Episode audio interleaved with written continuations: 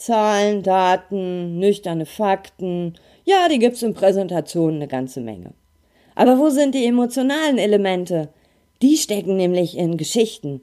Wie du gute Geschichten findest, aufbaust und präsentierst, darum geht's in dieser Podcast-Folge. Hallo, ich bin Bianca Grünert und jetzt erfährst du, wie du auf und neben dem Präsentierteller stark mit Worten bist. Vielleicht denkst du, ich kann meinem Team, meinem Chef oder meiner Kundin doch keine Geschichten erzählen. Doch, wenn die Botschaft dieselbe ist und deine Inhalte dafür einprägsamer und spannender verpackt werden, warum denn nicht?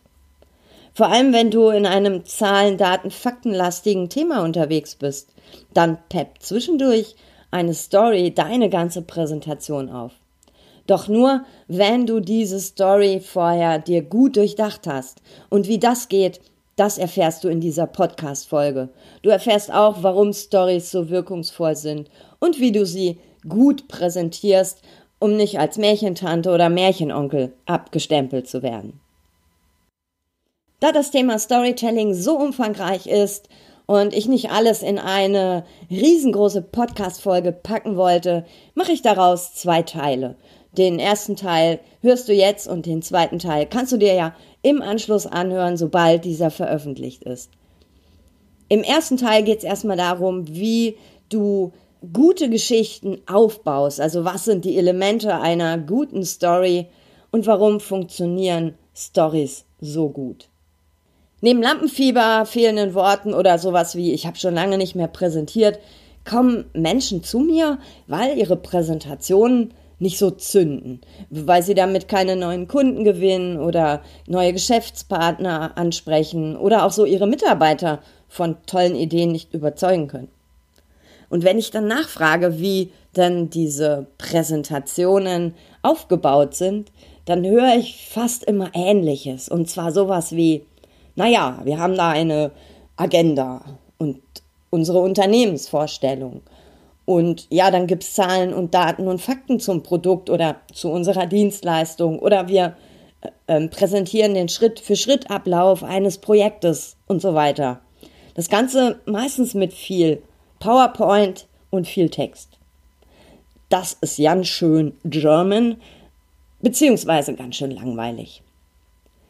Denn nackte Fakten und Folien mit viel Text verkaufen nicht so gut. Wer das besser kann, bist du als Referent, als Referentin zusammen mit guten Stories.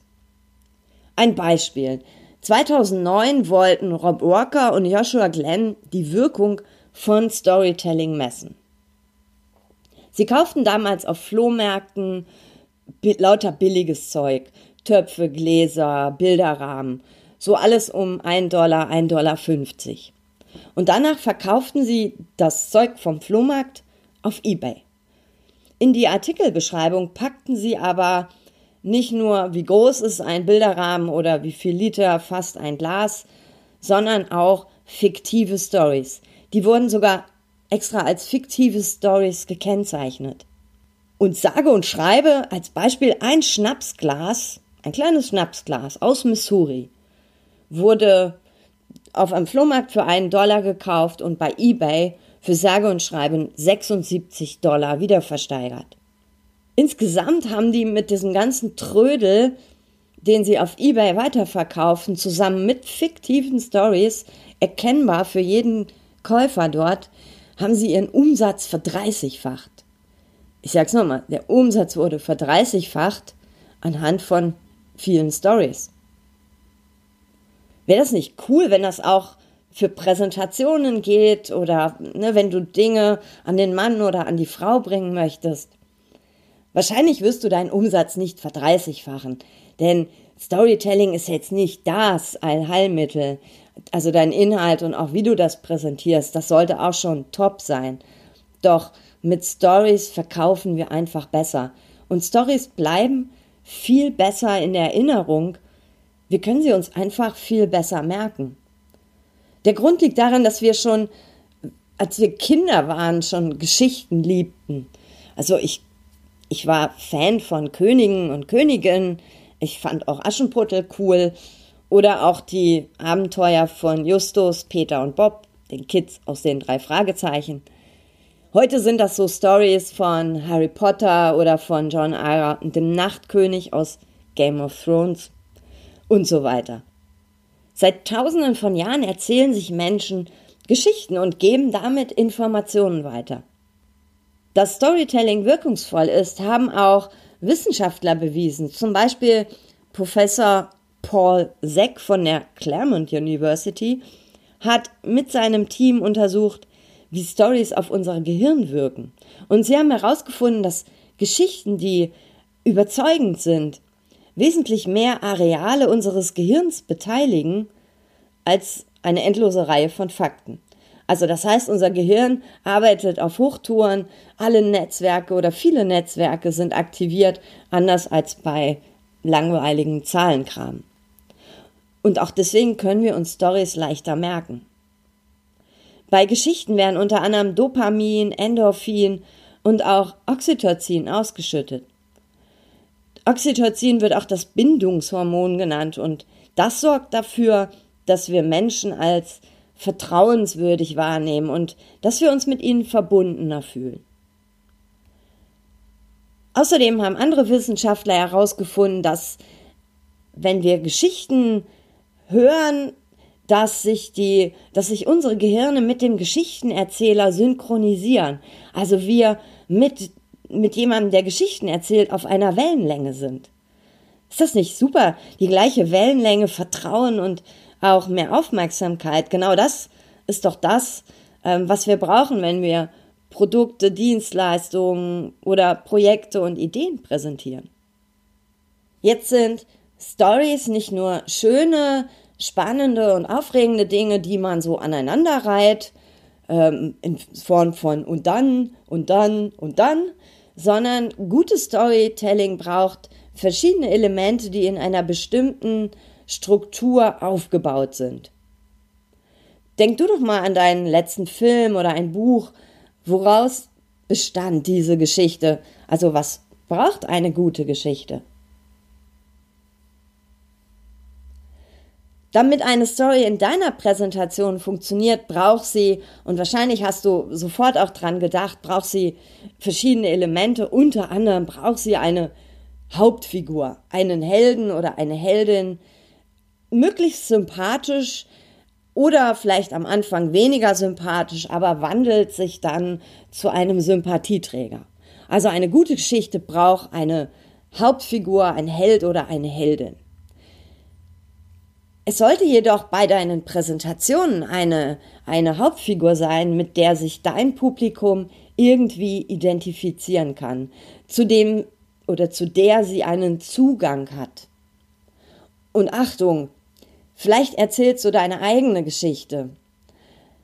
Dann stehst du natürlich im Mittelpunkt. Nur Menschen haben es nicht so gern, wenn, ähm, also wir sind da halt immer noch sehr German, oder sehr deutsch und oder sehr, ja, wir mögen es einfach nicht, wenn jemand vorne steht und immer ich toller Held oder ich Superheldin, also nur so von sich erzählt. Mm, ich bin, ich höre mir so Geschichten gern an. Es reicht mir danach aber. Ich möchte dann wieder eine Geschichte von jemand anders hören, die mir jemand anders präsentiert. Also, wenn es deine eigene Geschichte ist, dann ist es hoffentlich deine einzige. Also bau nicht jede Geschichte mit dir als Hauptfigur auf. Hauptfigur kann auch ein Projektteam sein. Also es muss nicht eine einzelne Person sein. Es kann auch dein Team sein. Auch so nimmst du dich so ein bisschen aus der äh, Heldenrolle raus und nimmst dein Team und das wirkt aufs Publikum viel sympathischer. Wenn du jetzt alleine du die Hauptfigur bist, kannst du auch als Mittel ähm, sowas einsetzen wie, also dass du erstmal eine fiktive Figur nimmst und vielleicht am Ende sagst, und äh, diese Figur, das war übrigens ich. Dann hältst du dein Publikum auch mehr bei der Stange, weil sie irgendwie wissen wollen, wie es mit dieser Figur ausgeht und stehst nicht so selber im Mittelpunkt. Es macht auch, also viele sagen mir auch, das ist ein, ein cooles Mittel beim Präsentieren, weil sie da nicht so im Mittelpunkt stehen und nehmen sich so ein bisschen auch irgendwie raus aus diesem Fokus, dass alle sie anstarren. Neben einer guten oder einer sympathischen Hauptfigur braucht deine Geschichte eine klar etablierte Ausgangssituation, also sowas wie den Rahmen. Also wo wohnt diese Hauptfigur zum Beispiel? Was ist ihr Beruf? Wie alt ist sie? Was hat sie für Macken, Ticks? Also wie ist so das stinknormale Leben dieser Figur? Weiterhin braucht deine Geschichte irgendwie einen Spannungsbogen. Und ein Spannungsbogen entsteht durch Hindernisse, durch Probleme, durch Schurken, durch das Böse. Also Dinge, die die Hauptfigur plötzlich treffen und die die Hauptfigur überwinden muss.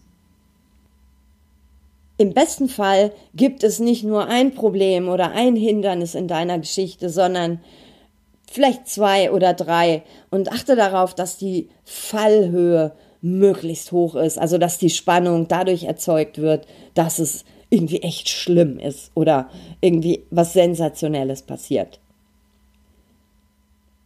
Das vierte Element, was eine spannende Geschichte braucht, ist eine erkennbare Entwicklung oder eine Veränderung. Am Ende der Geschichte muss etwas anders sein als in der Ausgangssituation.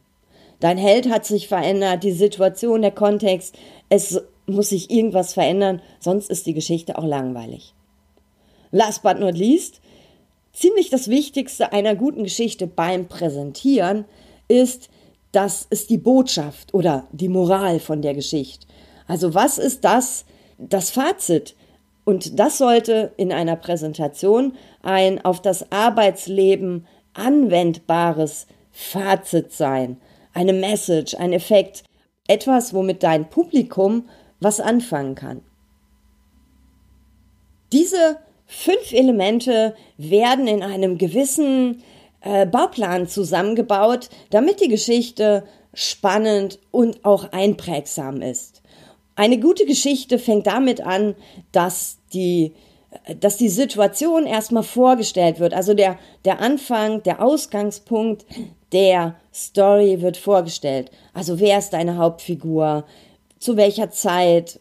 An welchem Ort äh, passiert etwas? Wie kann ich mir den Alltag dessen, von dem die Geschichte handelt, wie kann ich mir diesen Alltag vorstellen? Das, da passiert erstmal nichts. Nothing, nothing, nothing. Aber dann, something. Bis eines Tages eine Herausforderung kommt. Ein Konflikt, ein Stolperstein, Probleme, das Böse, Hindernisse. Diese sollten nicht so vorhersehbar sein aus der Alltagssituation heraus, sondern schon ein, einen kleinen Bruch in den normalen Alltag, den du am Anfang geschildert hast, einleiten. Jetzt wäre es ziemlich unspannend, wenn es danach schon ein Happy End gibt. Es wird noch schlimmer. Bring noch mehr Hindernisse, Stolpersteine, Drama und Schmerz mit rein. Achte auf eine möglichst hohe emotionale Fallhöhe. Das fesselt Menschen. Nachdem es natürlich sehr schlimm war für deine Hauptfigur, kommt endlich eine gute Fee. Der vierte Schritt ist, dass es endlich eine Lösung gibt, einen, ein Happy End in Sicht ist, die Rettung naht oder das Hindernis durch irgendetwas beseitigt wird.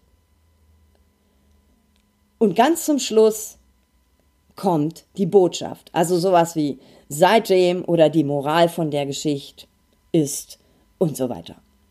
Das ist je nach Story sehr unterschiedlich.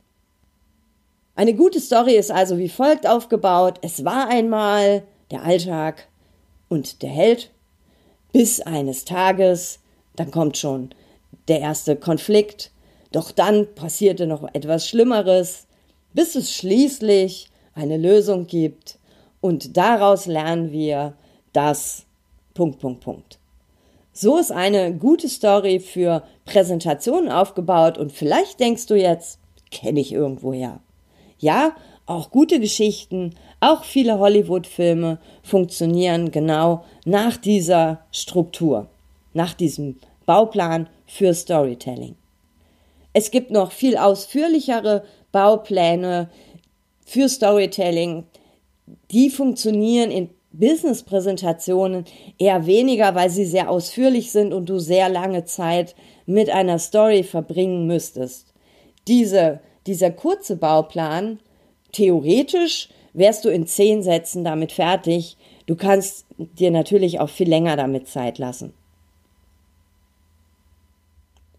Wie du das Ganze jetzt auf den Präsentierteller bringst, wie du das Ganze präsentierst, das erfährst du in Folge 2 vom Thema Storytelling in diesem Podcast.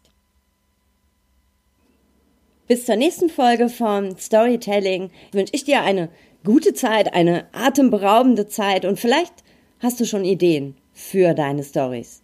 Bis bald.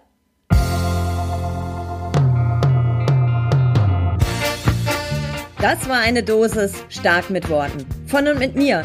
Ich bin Bianca Grünert und mein Job ist es, Menschen fürs Präsentieren oder die Momente auf und neben dem Präsentierteller fit zu machen. Auf www.starkmitworten.de erfährst du noch viel mehr. Vor allem, wie du stark mit Worten bist.